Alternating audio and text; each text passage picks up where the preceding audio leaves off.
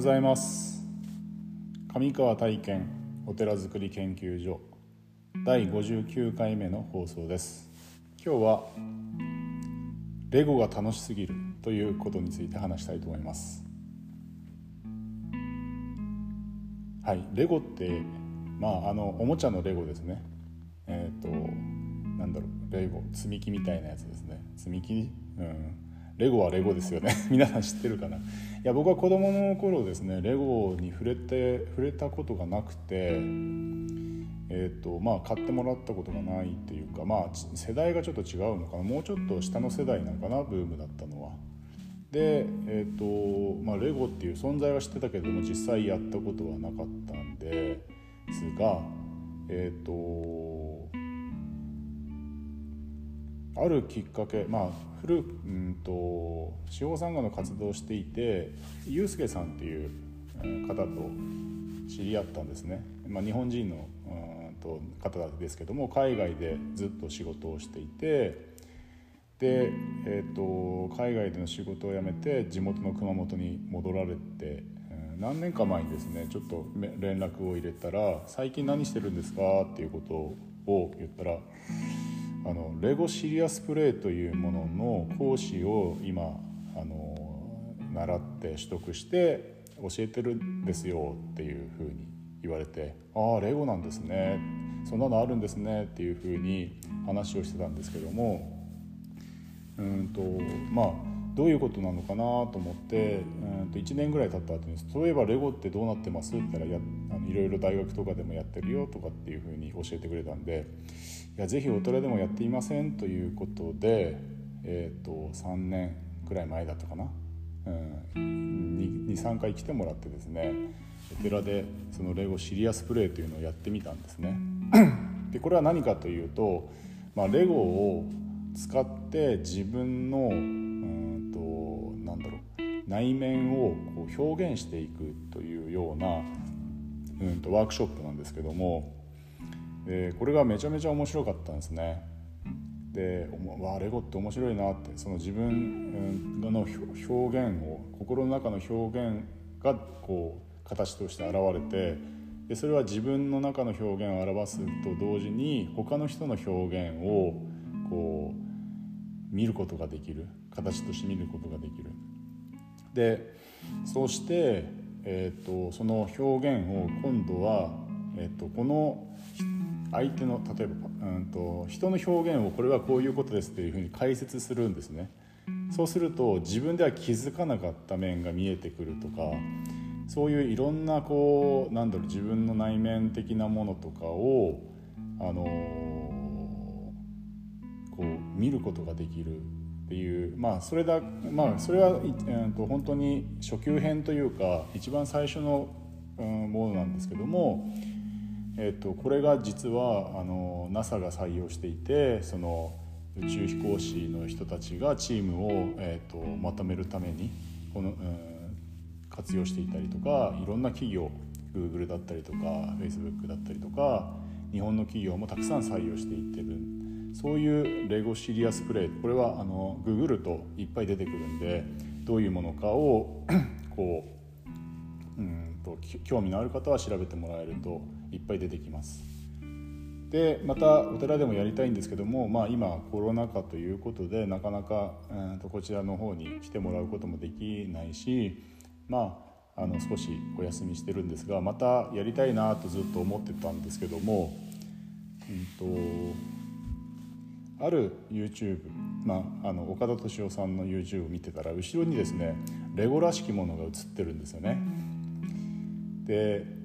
レゴらしきもの映っているのでこれ何だろうと思ってよく見たらあのレゴレゴの、まあ、家なんですね。家といってもどういう西洋の、まあ、例えばヨーロッパパリとかのそういう建物みたいなイギリスとかパリとかそういう建物のレゴがあるんだなと思って、えーと、レゴ家で検索してみたらいっぱい出てきたんですよね。でえーと、これは一般的にこうおもちゃ屋さんで売ってるようなものではなくていわゆるレゴクリエイターズという、えー、種類でなんかこうちょっとやっぱり大人向けのちょっと大きめのレゴだったんですね。で一つ買ってみて、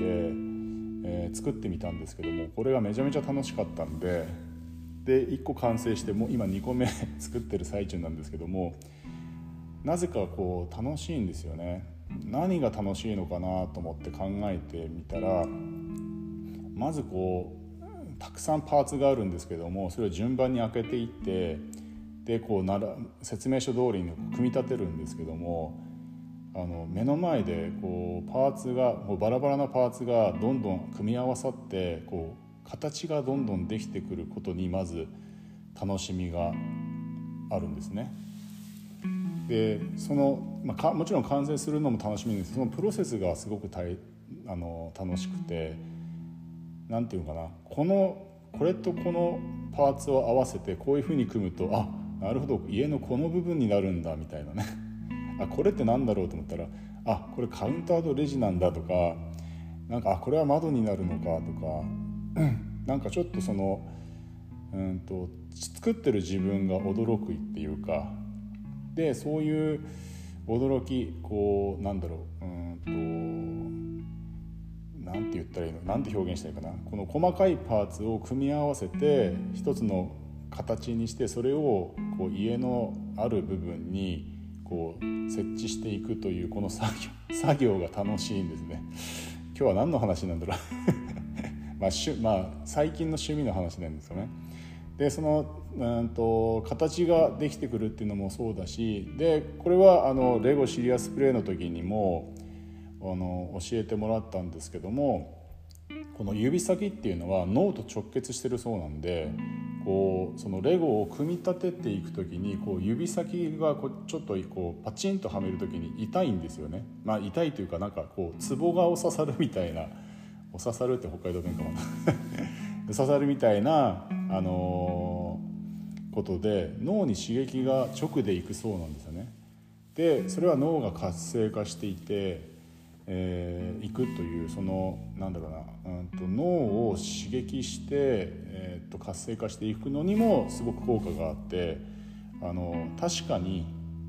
うん、レゴをこう組み立てた後って結構こう、えー、なんだろうな自分の中でこう頭がこう回転がいいなっていうような、まあ、妄想かもしれないんですけどもそういう部分があって、まあ、まあ基本的には楽しいんですよ。